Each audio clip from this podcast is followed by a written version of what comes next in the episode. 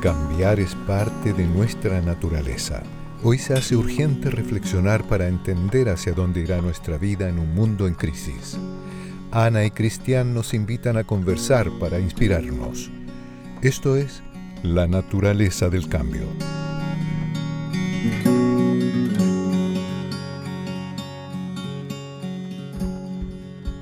Ana, tengo que hacerte una confesión. A ver. Yo antes de conocerte, ya hace varios años, em, la verdad es que me alimentaba bastante mal. bueno, tú lo sabes. Y cuando, y cuando digo alimentarse mal, eh, no se imaginen que comía chatarra y me lo pasaba en el McDonald's o en el Burger King. La verdad es que era desordenado para comer. Eh, la verdad es que nunca pensaba en, qué era lo que estaba comiendo o qué era lo que me echaba a la boca y al estómago, digamos. Eh, después te conocí a ti, tú me hiciste entender que somos lo que comemos. Sí, pues yo me acuerdo cuando empezamos a, salir y de repente te veía así como con una, unas bebidas multicolores y otras cosas más que yo decía así como Ay, ay, ay, que me tocó difícil. pero. Bueno, pero si decían que era de naranja la vida. sí, pero y aquí te tengo comiendo kale y, otras cosillas más saludables. Pero así interesante también el, el, camino que tú has recorrido con la alimentación. Yo no te he forzado a nada, que eso mm. quede claro. Sí, que quede claro. Que yo solamente he liderado con el ejemplo y, y con silencio en momentos cuando aparecían esas bebidas en mi casa.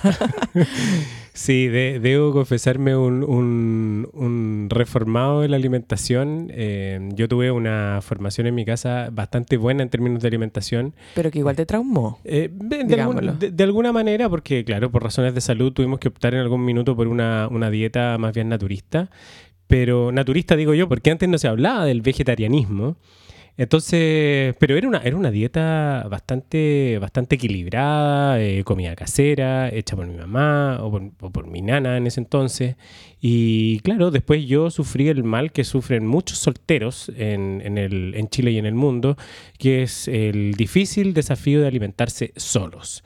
Entonces, cuando entras al supermercado con plata en el bolsillo, es un mundo, ¿no? Un mundo que explorar donde las maruchan, estas pastas, estas pastas instantáneas y, y, muchas cosas más, digamos, los caracoquesos, todas esas cosas que nos gustan, claro, eh, es imposible resistirse. Y nada, mejor que una Coca-Cola también que lo acompaña. Entonces, ahí es donde parte el, verdadero problema. Eh, las verduras nunca las abandoné, pero yo creo que el ordenarme fue el que hizo el cambio. Sí, bueno, también fue divertido como ese contraste cuando, cuando nos encontramos porque además yo venía como con todo un tema de alimentación súper consciente hace rato, explorando el mundo de la alimentación. Em, para los que no conocen mi historia, yo estuve seis años viviendo en Inglaterra y ahí me dediqué mucho a temas alimentarios, no solamente como a explorar y a, experimentar conmigo misma en distintas como corrientes alimentarias, tanto el veganismo, el vegetarianismo, la ayurveda, eh, sino que además cocinaba para muchas personas. Tuve un par de pymes por ahí eh, cocinando en casas de, distintas personas que querían, no sé, tenían una fiesta, una comida o algo así. Em, también repartí sándwiches en bicicleta. No, eso fue en Chile ah, después. Pero he incursionado bastante con el mundo alimentario.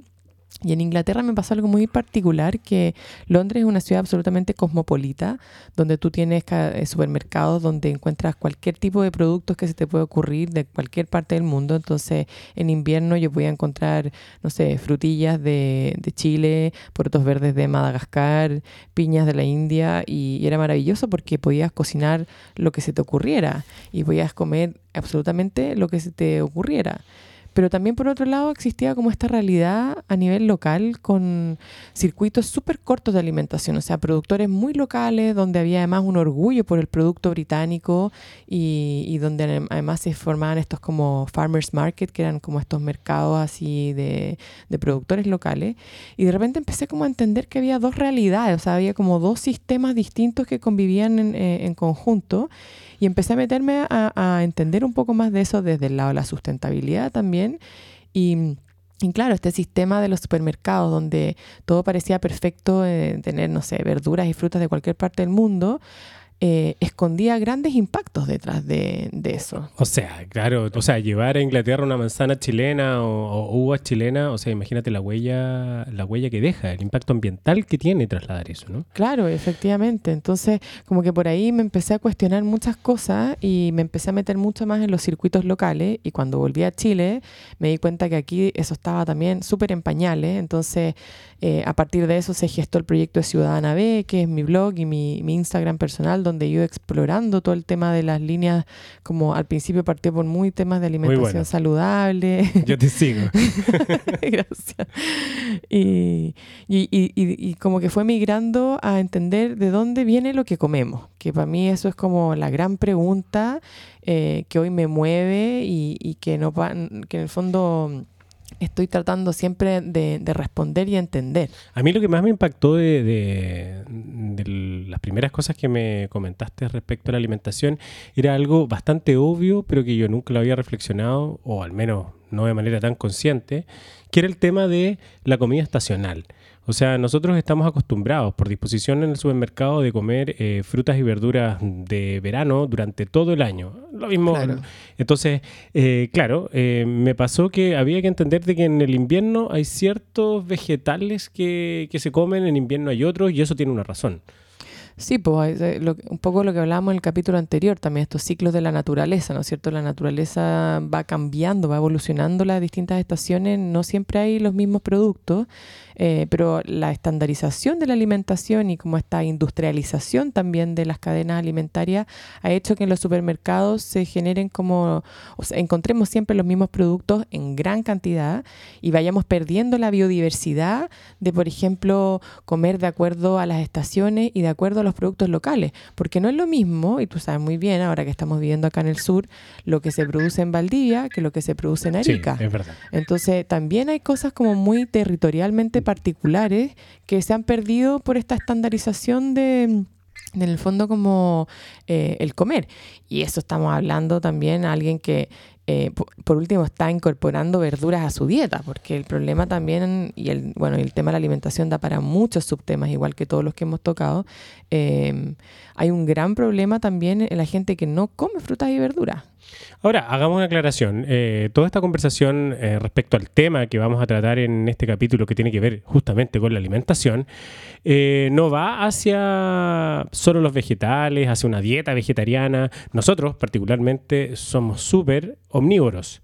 La única diferencia quizás que, que mucha gente en realidad no comemos tan seguido carne, pero sí comemos carne, comemos carnes rojas, comemos pescado, pollo, cuando son pollos de, de, pastoreo, libre. Tratamos también de cuidar cuál es la procedencia de, esa proteína animal y, y, también no usar, porque, a ver, yo me acuerdo cuando yo era chico, tampoco en mi casa se comía carne todos los días. Se comía una, dos veces a la semana, el resto se comía legumbres, el resto se comía vegetales, etcétera. Como así también la Coca-Cola, que no la quiero defender, ni la Fanta tampoco, pero tampoco yo cuando era chico, perdón, se tomaba todos los días Coca-Cola. Era para las ocasiones especiales, si es que los fines de semana, y era un vasito chico, o sea, una Coca-Cola de litro duraba mucho rato. Claro. Hoy en día Claro, em, estamos en una sociedad donde hay un sistema económico del cual siempre hablamos en, todos nuestros capítulos que promueve el, sobreconsumo, que siempre hay disponibilidad libre de todo lo que queramos. Si queremos tomar Coca-Cola todos los días, tomamos Coca-Cola todos los días. Si queremos eh, consumir carne todos los días, comemos carne. Por eso terminamos comprando unas carnes de una calidad bastante regular que vienen de, no tengo idea, de... Paraguay, Brasil, Estados Unidos. Y que son súper baratas, y que a mí me parece súper sospechoso porque hay carnes tan baratas eh, en el supermercado y eso probablemente tiene que ver con sus sistemas de producción que no son tan éticos, buenos, ni, ni, saludables. Ni, saludables. Claro.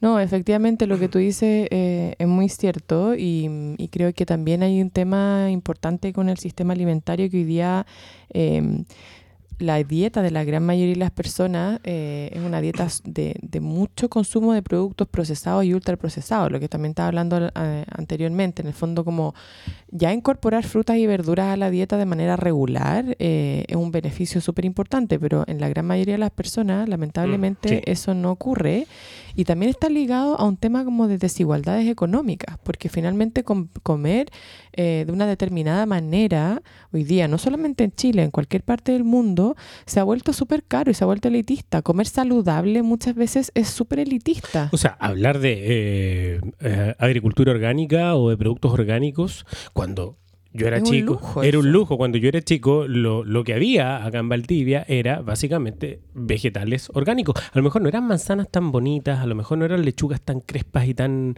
y tan turgentes, pero eran productos absolutamente saludables y a precios absolutamente convenientes. Hoy en día eso se transformó en una, en una cosa elítica donde solamente llegan los que tienen plata, obvio. Sí, pues, pero también, bueno, ahí es que también hay que mm, de alguna manera como repensar un poco eso, porque también si solamente buscamos ese tipo de productos en los supermercados, efectivamente se nos vuelve mucho más caro porque en el fondo el supermercado tiene varios intermediarios que hacen que los productos vayan eh, siendo cada vez más caros Em, pero también si pensamos que podemos llegar directo a los productores a nivel regional, a nivel local, y acá lo hemos hecho mucho, hemos empezado. Te salta y todo lo intermediario. Claro, te saltan los, intermedios y de alguna manera puedes abaratar un poco los costos. Em, pero toda esta lógica de los supermercados, que finalmente también es lo que hoy día eh, yo estaba estudiando mucho desde el punto de vista de las cadenas de distribución, sobre todo en estos momentos de crisis, porque está bien, yo entiendo que a mí me encanta el tema de comprar local y estacional y buscar los productores, pero la gran mayoría de la gente, si tenemos que ser realistas, compra en los supermercados y en los grandes supermercados donde la variedad es súper acotada y donde la gran mayoría de los productos que se venden son productos envasados, ultraprocesados. Entonces, Em, lo que ha empezado a ocurrir también con estas crisis que hemos vivido, tanto la crisis social como la crisis ahora de la pandemia, es que ha, mostrado lo frágil que es ese sistema también, que en el fondo es un sistema de cadenas muy largas de distribución donde hay uno o dos grandes actores que son los que en el fondo canalizan todos los alimentos eh, y que cuando queda una escoba, ya sea porque quemaron el supermercado o porque resulta que no se puede ir al supermercado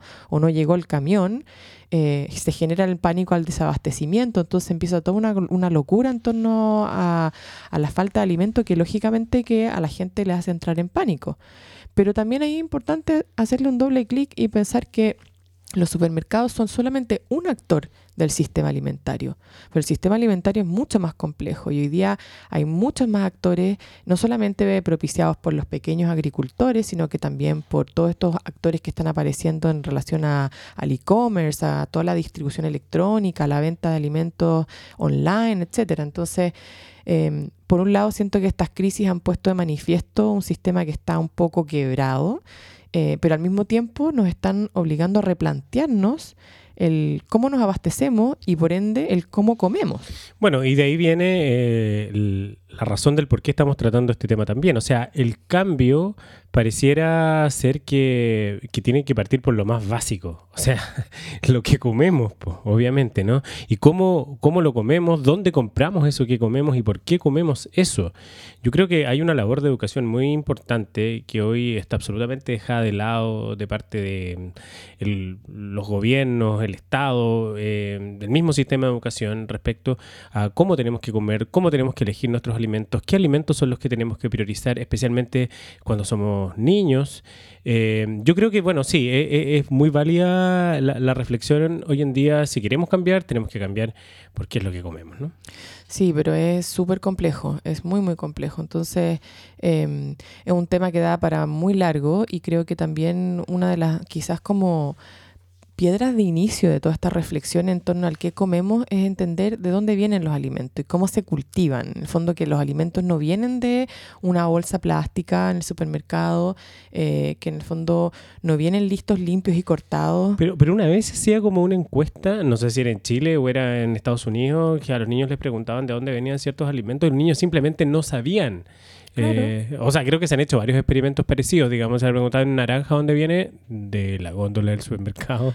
Claro, es que si tú, si, tú creciste toda tu vida viendo que la ensalada venía en una bolsa o la naranja venía en una malla, no sabes que en el fondo eso crece en un árbol o que la lechuga se planta en la tierra. Entonces, eh, hay que partir desde ahí reformulando el sistema, ¿no? Claro, y ahí viene la, la, otra derivada a, este, a esta problemática que tiene que ver con, claro, en la medida que nosotros entendemos de a dónde vienen nuestros alimentos, también generamos una conexión distinta con el lugar que nosotros habitamos. O sea, eh, pedirle a, muchas personas que piensen, por ejemplo, en cuidar eh, la tierra o cuidar el agua, eh, porque eso de alguna manera nos da vida y nos da alimento, es como nada, porque nunca lo han vivido, nunca lo han visto, no lo sienten cerca. Yo creo que es un buen ejercicio eh, incorporar a los niños, por ejemplo, también en, la práctica de cultivar eh, sus alimentos, aunque sea algo, algo chiquitito, algo pequeñito en la casa, aunque sea una matita de tomates, aunque sea una plantita de, no sé, de cualquier cosa, de, de, chalota. Yo creo que, de cibulet, como le dicen en Santiago.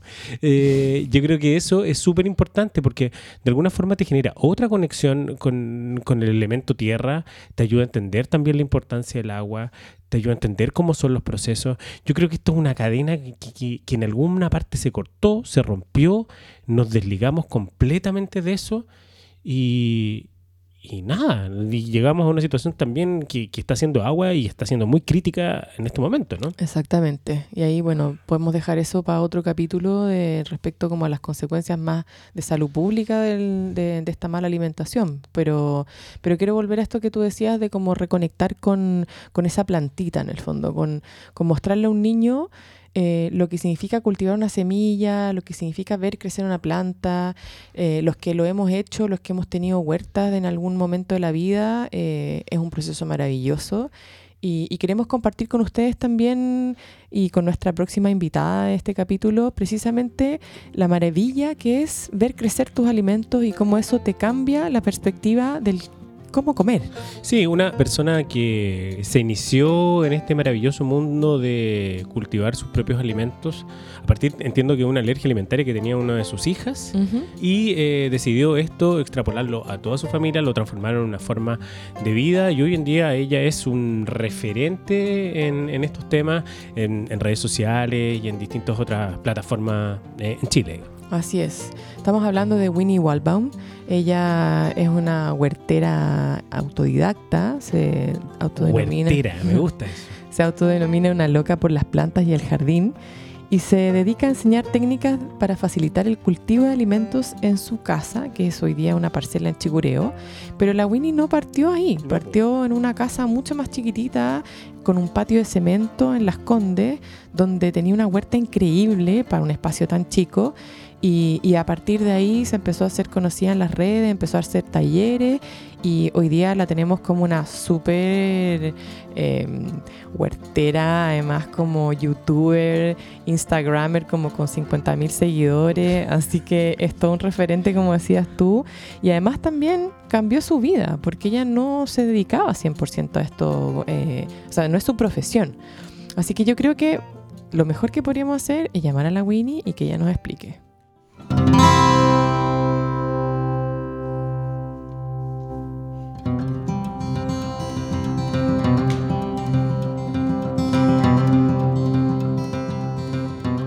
Hola Winnie, ¿cómo estás tú? Hola, bien, ¿y ustedes? Hola, bien, bien, ¿y tú? ¿Cómo, cómo vas sobreviviendo esa cuarentena? Eh, bien, bien, yo te diría que, estamos así como, como que nos pilló preparados igual. O sea, a ti más que nadie. O sea, eh, estábamos hablando, hicimos esta presentación respecto a, tu opción de vida de autosustentarte y, y, en estos momentos es cuando hace más sentido eso. Yo creo que estaba más que preparado, ¿no? Sí, bueno, de hecho cuando empezó todo esto, em, yo como que lo que primero que dije fue como necesito más gallinas. O sea, fue como necesitamos más gallinas. Y este fue como el, el antes de que declararan cuarentena en todo Santiago, fue como, ok, antes, antes de todo esto necesitamos gallinas, ¿dónde las vamos a conseguir? Y empezar a buscar en Yapo, Mercado Libre y, qué sé yo, y, nada, encontrar unas seis gallinas más por lo menos. Y esas gallinas, yo te voy a preguntar, ¿dónde las compráis? ¿Y que llegan como pollitos o como gallinas grandes? No, como gallinas grandes. De hecho, se las compré a, Lo que pasa es que yo tengo un amigo que mm, vende huevos ah, como huevos felices de gallinas súper regaloneadas. Y, y, son huevitos de todos colores, y qué sé yo, pero él no vendía gallinas. ¿Cachai? Él es como así, yo amo a mis gallinas, jamás las voy a vender. Pero tuve que convencerlo un montón. De hecho, le dije, voy a comprar una gallina en Estación Central, quizás como vengan, ¿cachai? Como, qué sé yo Y, y me dijo, ya, bueno, ya, yo te vendo cinco gallinas. O sea, fue como lo tuve que convencer, pero vienen de, de una casa así súper bien cuidada, regaloneadas, qué sé yo. Pero en general se compran o de pollito o de viejas. No, uno compra gallinas de un año, ¿cachai?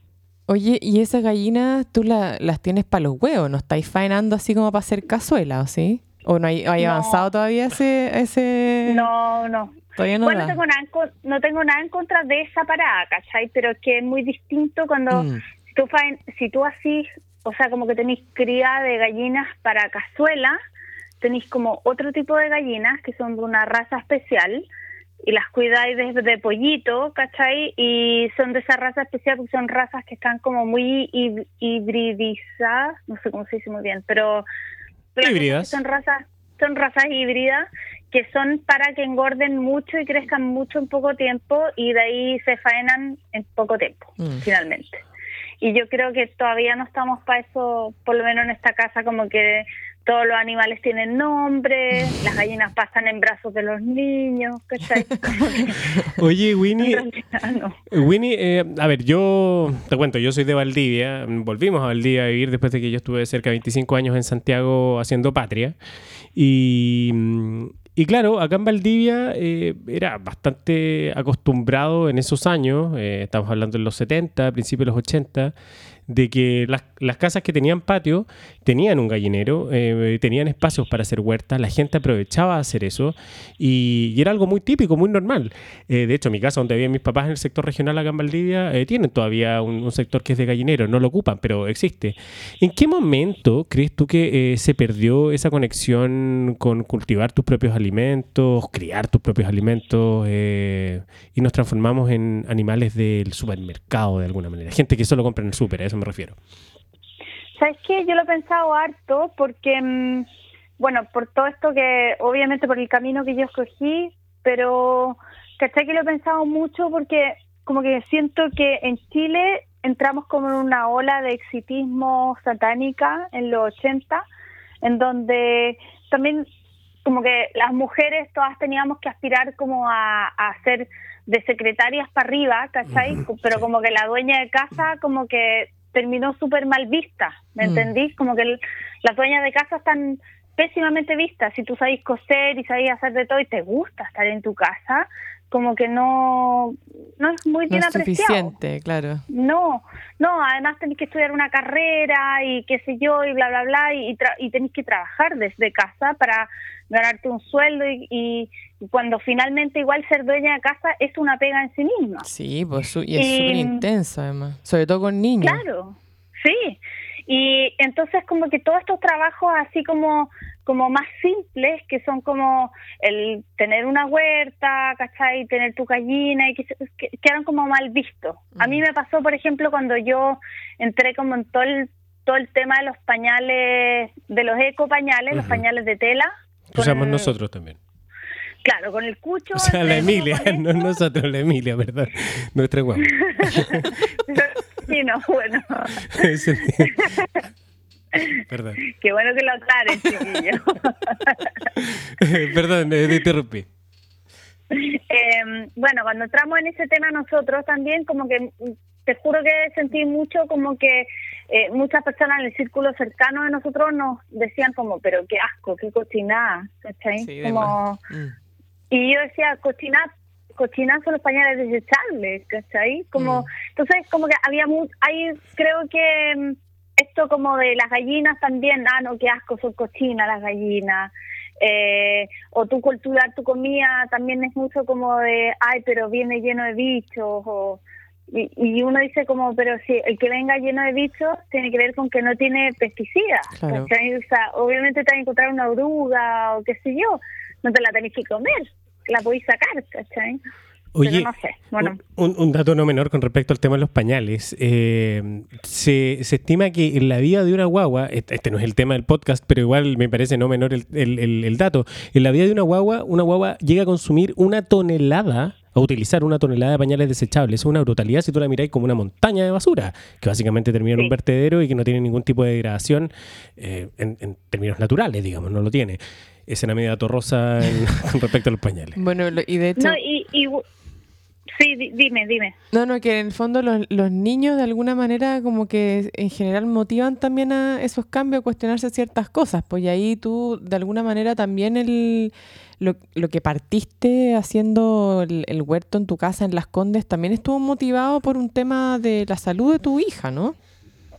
Sí, sí, porque ella mm, tenía todo tipo de alergia alimentaria y como que yo en realidad no sabía si es que y nunca tuvo una alergia alimentaria como que hay o sea hay casos súper graves ¿cachai? y lo de ella era un poco menor pero pero me hacía preguntarme si es que eso que fuera menor no estaba como pasándole la cuenta de repente eh, como en su mini hígado ¿cachai? o como mm. cosas que no fueran así como más eh, notorias entonces como que decidimos hacer un cambio, ¿cachai? Si ella, eh, algo en su cuerpo estaba expresando que le hacía mal la comida, le salían un montón de granitos en la cara, tenía la piel muy atópica, ¿cachai?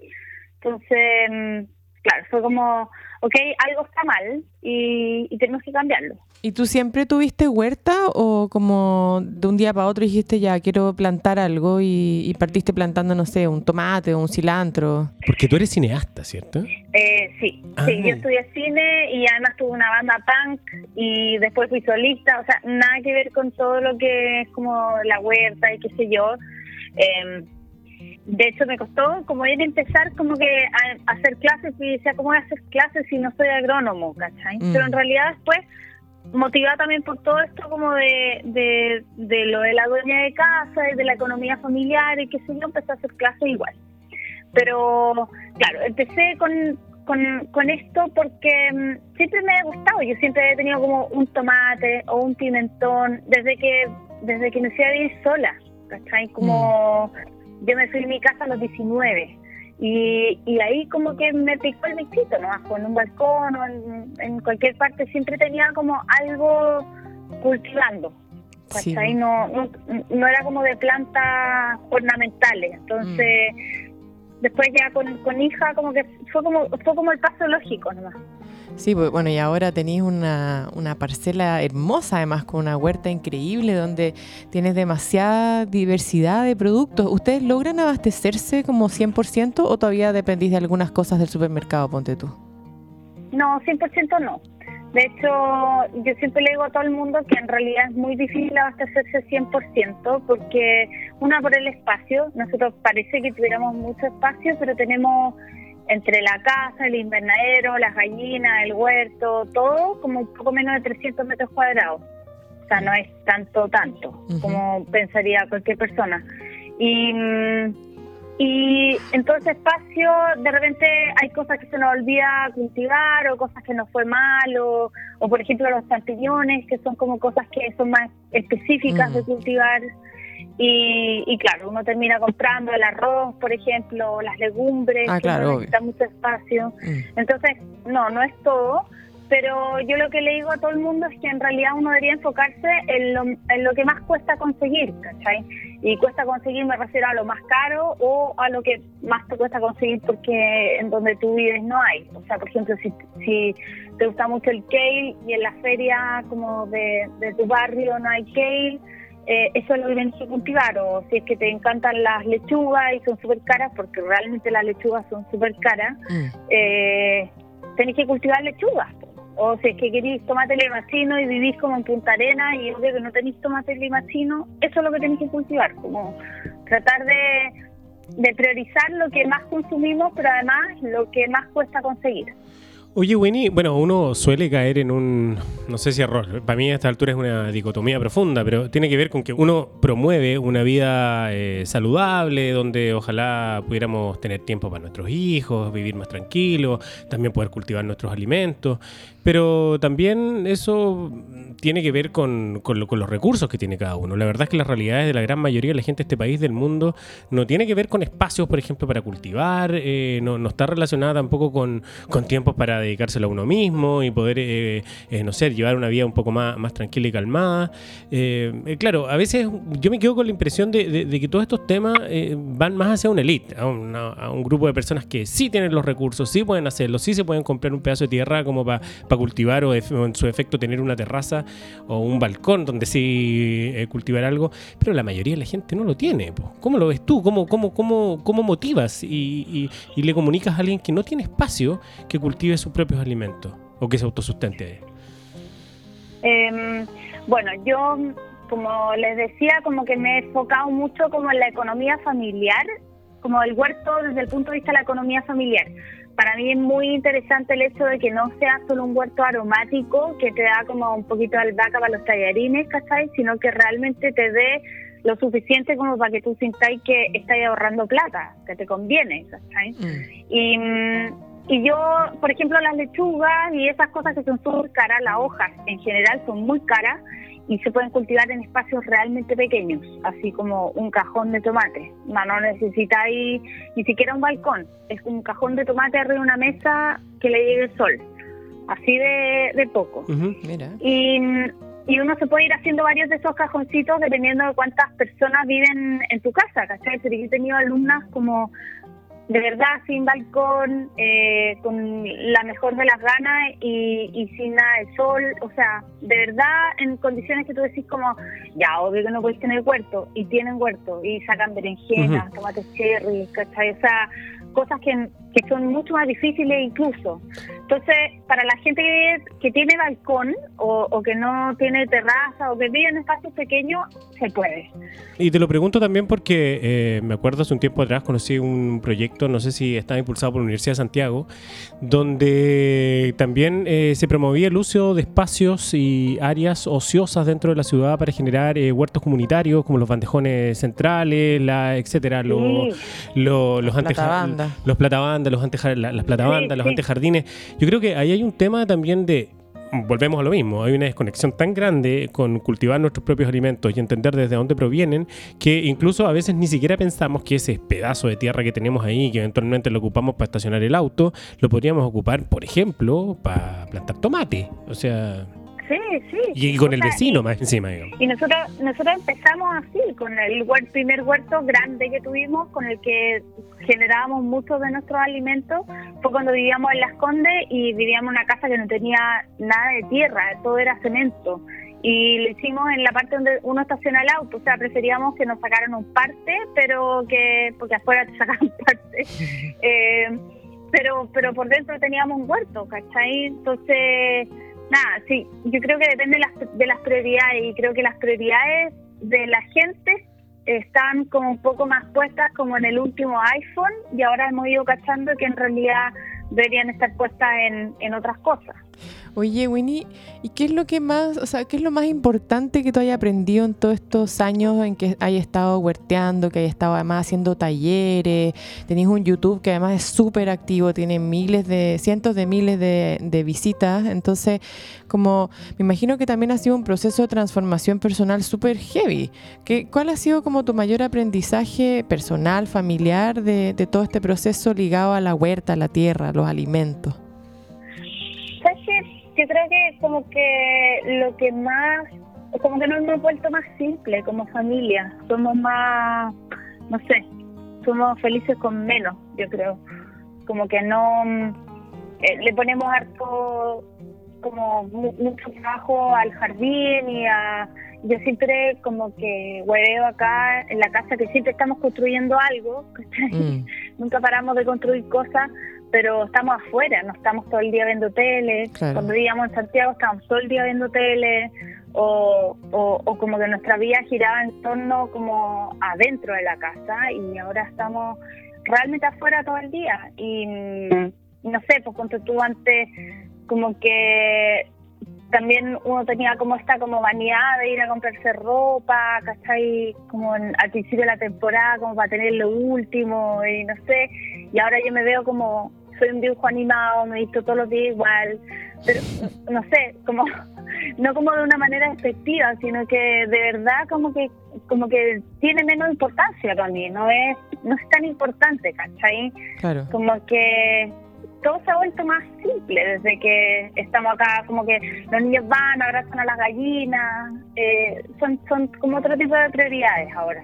Sí, pues es un cambio súper importante cuando uno empieza como a conectar con esos ciclos naturales, con los alimentos, como con, lo que realmente importa, efectivamente te cambia toda la perspectiva de, cómo funciona la sociedad en el fondo. Y ahí también... claro, de todo. Sí, y ahí también como quizás ligarlo con el tema de, obviamente las crisis que hemos vivido, eh, porque lo hablábamos también en la introducción del podcast como tanto la crisis social del año pasado, del 2019, y esta crisis ahora ha puesto de alguna, de alguna manera como de manifiesto la fragilidad de las cadenas eh, de abastecimiento alimentario, han hecho que la población se vuelva como entre en pánico en el fondo por no por la posibilidad de que el supermercado se te cierre. Em, ¿Cómo, ¿Cómo, ha sido para ti también ese tema como de, esta como soberanía alimentaria en tiempos de crisis? ¿Qué le transmites tú a la gente que toma tus talleres? Eh, ¿Cómo lo ves en ese sentido? Sabes que yo lo veo como lo veo como libertad cuando cuando yo como que decidí empezar a hacer clases y no no al principio porque al principio era como muy ya voy a hacer clases de huerto pero como que ya después de un año de hacer clases y conocer a tanta gente como que empezar tantos huertos nuevos, como que me di cuenta que tenía que ver con un tema más de libertad, ¿cachai? De que, de que realmente tú teniendo un huerto te puedes zafar de todas estas cosas. Mm. Y porque tú cuando antes tú me preguntabas como, cuando ustedes me preguntaban como si es que estos son temas como para gente como que en realidad tiene más plata, yo creo que todo lo contrario, ¿cachai?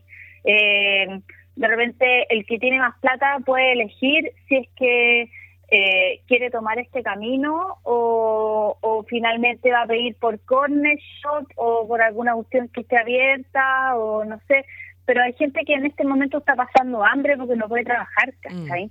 Y, y, yo creo que ahí está la clave, que en el fondo la soberanía alimentaria produce libertad. Eh, eso es, ¿cachai? Tú tener la libertad de decir, ok, no le voy a dejar mi vida completa no la voy a dejar mi vida completa en manos del retail, sino que voy a como que voy a tomar el toro por las astas y yo voy a tener por lo menos lo básico en mi casa. Lo que decían ustedes, como antiguamente las casas, incluso las familias con más plata tenían por lo menos un sector de cuartito, ¿cachai? Y, y un gallinero, porque porque esa es la real libertad, o sea, eh, tenerlo ahí en la casa, eso es inteligencia y lo hemos perdido. Sí, claro, y lo, hablamos también en el podcast anterior eh, respecto a que la libertad que teníamos en ese sentido se reemplazó por la libertad económica y, claro, ahora vemos como el sistema está absolutamente colapsado porque la plata no nos sirve y como dice la cosa tan cliché, no podremos comer plata cuando nos hayamos, hayamos botado hasta el último árbol y etcétera, digamos. Ahora, a mí me, parece eh, también súper interesante el hecho que la medida que nosotros nos dediquemos a cultivar nuestros propios alimentos, eh, también podemos generar lazos también con con nuestro entorno y con los vecinos, por ejemplo, porque en la medida que a lo mejor, a lo mejor generemos más zapallos italianos, no tengo idea, y, nos sobren, no alcanzamos a consumirlos, los podemos vender o se los podemos regalar al vecino, o podemos también en conjunto poder cultivar espacios o, áreas verdes también que nos permitan eh, tener estas huertas, etcétera. Esa colaboración que se ha perdido, ¿no? El conocimiento con, con, con la persona al lado.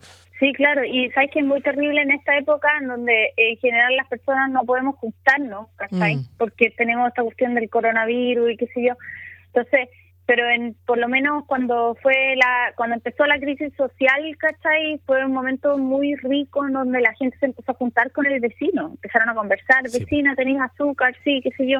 Ahí se dio algo muy increíble que es como volvemos a, a vernos como como humanos, ¿cachai? Y estamos ahí como, oye, necesitáis esto, yo tengo este otro, te, puedo ayudar. Y, y claro, con el huerto pasa eso. De hecho, hay mucha gente que hace el huerto en su, en el jardín, en como el jardín, en el antejardín, que es como el lugar que, que jamás se usa, ¿cachai? Que se usa para estacionar el auto y no hay nada más que un hibiscus y hay personas que cuando empiezan con su huerto lo hacen en el antejardín y pasan los vecinos y dicen, oh, tenéis tomate. o, o, o, el, a mi hermano, que también es súper huertero, mi hermano menor, eh, se le pasó que plantó zapallo en su casa y se le, el zapallo se le fue a la casa al vecino, ahí Entonces, porque trepa. Sí, vos pues son trepadores. Claro, entonces tuvo que compartir sus zapallos con, con el vecino atrás, ¿cachai? Y como que es, no era un plan que él tenía previsto. ¿De quién es el zapallo? ¿Del, del, ¿Del, dueño de la mata, o sea, de la planta, o el zapallo del, del, del de donde, donde se posa el... Mira, ojalá, ojalá salga tanto para poder compartir. Yo, siempre, yo siempre me lo pregunto porque en la casa de mi papá, al lado hay un, hay un, ciruelo, hay un ciruelo. Entonces yo no sé si los ciruelos del vecino, porque las ramas se pasan para el otro lado, digamos, siguen siendo del vecino o pasan a ser de mi papá. Nunca lo sabía. No, si, si la sombra pasa para tu lado, es, es la sombra es tuya y el fruto también. Ah, ya, no hay que hacer. sí, nada que hacer. Le deciré a mi papá. Porque mi papá iba a devolver la ciruela al vecino, pero... No, no te puedo creer. es que es muy honesto mi papá. Oye, Winnie, bueno, mira, yo creo que mm, hay una cosa que tú dijiste que, me gustó mucho sobre el tema de la libertad eh, y este como, creo que hay una, hay una, reflexión en el fondo como de esta sociedad que nos ha hecho pensar que la plata es todo y que de alguna manera cuando nos decidimos salirnos de ese loop y nos volvemos como a la vida más sencilla, eh, lo que adquirimos es libertad y dejamos de necesitar todo eso, ¿no es cierto? y creo que eso es como algo súper bonito que además te entrega la, alimentación cuando uno se empieza a cuestionar de dónde vienen tus alimentos, eh, de dónde es lo que comemos, cómo empezamos a cultivarlo y todos los cambios que se pueden generar eh, desde esa cosa que es como tan tan natural o que fue durante tanto tiempo tan natural y que hoy día nos hemos separado por porque de alguna manera nos hemos encerrado en ciudades que, que nos han alejado de todo eso más como primordial del ser humano. Así que creo que ha sido muy bonito también conocer tu experiencia en, ese proceso y bueno, ahí nos, pueden quedar muchos temas también pendientes para, seguir conversando. Y, yo quería terminar em, haciéndote una pregunta. ¿Cuál, ¿Cuál es tu fruta o verdura eh, predilecta, favorita, así de la vida, que te refleje? Eh, chuta, qué difícil. Es que sabes que va yo creo que voy cambiando como que, eh, no sé, tengo como una fijación con algo y después me voy a una fijación con otra, pero yo creo que el, el como el cliché del, del huertero es el tomate, siempre. Y mm, y yo creo que el, el cliché del huertero en Chile debería ser el poroto, porque tenemos muchas variedades que están súper olvidadas y, estamos comiendo poroto blanco, poroto negro y tenemos de todos los colores del mundo hasta rosado. Entonces, sí, eso, el poroto y el tomate, yo creo. Que además van muy bien juntos en el verano con un poquito de albahaca y unos choclitos. Claro. ¿Saben qué? Les que una cosa más que como que con el tema de, de, la economía y el huerto, también hay otra cosa que es súper importante, que es que las personas que viven en sectores rurales, que están acostumbrados a tener huerto y a tener eh, sus gallinas y qué sé yo, muchas veces por lo mal como no sé, como por, por lo como por buscar la ciudad y lo urbano y tener como delivery, cuestiones así que no valen nada la pena, eh, se van de del, del campo y finalmente ese como éxodo masivo del campo a la ciudad produce mucha pobreza mm. cuando realmente la riqueza está ahí en la tierra, en lo que ya tienen, en el campo, en producir sus propias eh, verduras orgánicas que más encima hacen que no nos enfermemos, por lo tanto tenemos una vida mucho más plena, mucho más sana.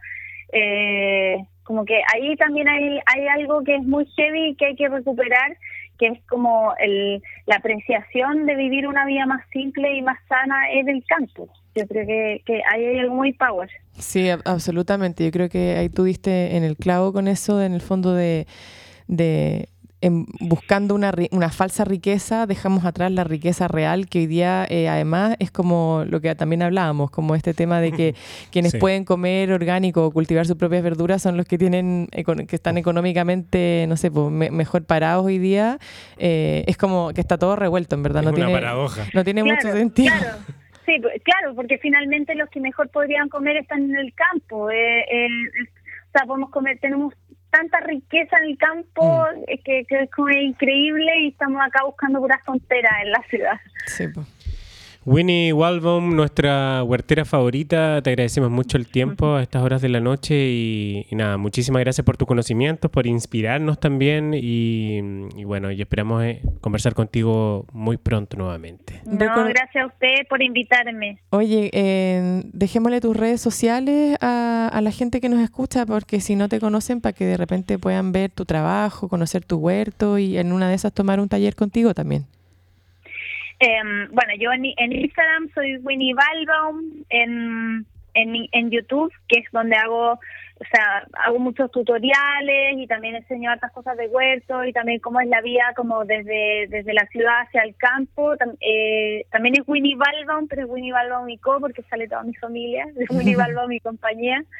Y, y eso, pues ahora tengo un taller online también eh, que las personas pueden tomar desde cualquier parte del mundo. La idea es que es un taller que es, que es como un básico para poder empezar a hacer un huerto desde cero, eh, pero empezarlo bien, respetando la naturaleza, respetando la tierra. Em, y muy enfocado también en la economía familiar, que eso es lo que a mí más me llega. Maravilloso. Muchísimas gracias Winnie y seguimos en contacto ahí por las redes y bueno, bienvenida cuando quieras a, la naturaleza del cambio, este podcast que estamos haciendo desde acá al sur lluvioso. Eh, ¡Qué rico! Y calentito. Oye, te esperamos acá, tienes tu casa.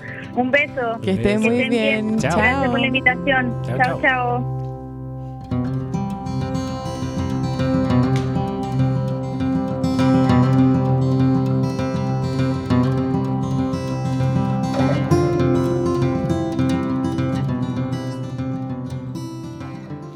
Oye, Ana, para mí hablar con la Winnie es súper inspirador porque no se trata solo de hablar de huertas o de cultivar tus propios alimentos en, no sé, pues en, tu jardín o eventualmente en, el balcón o en la terraza.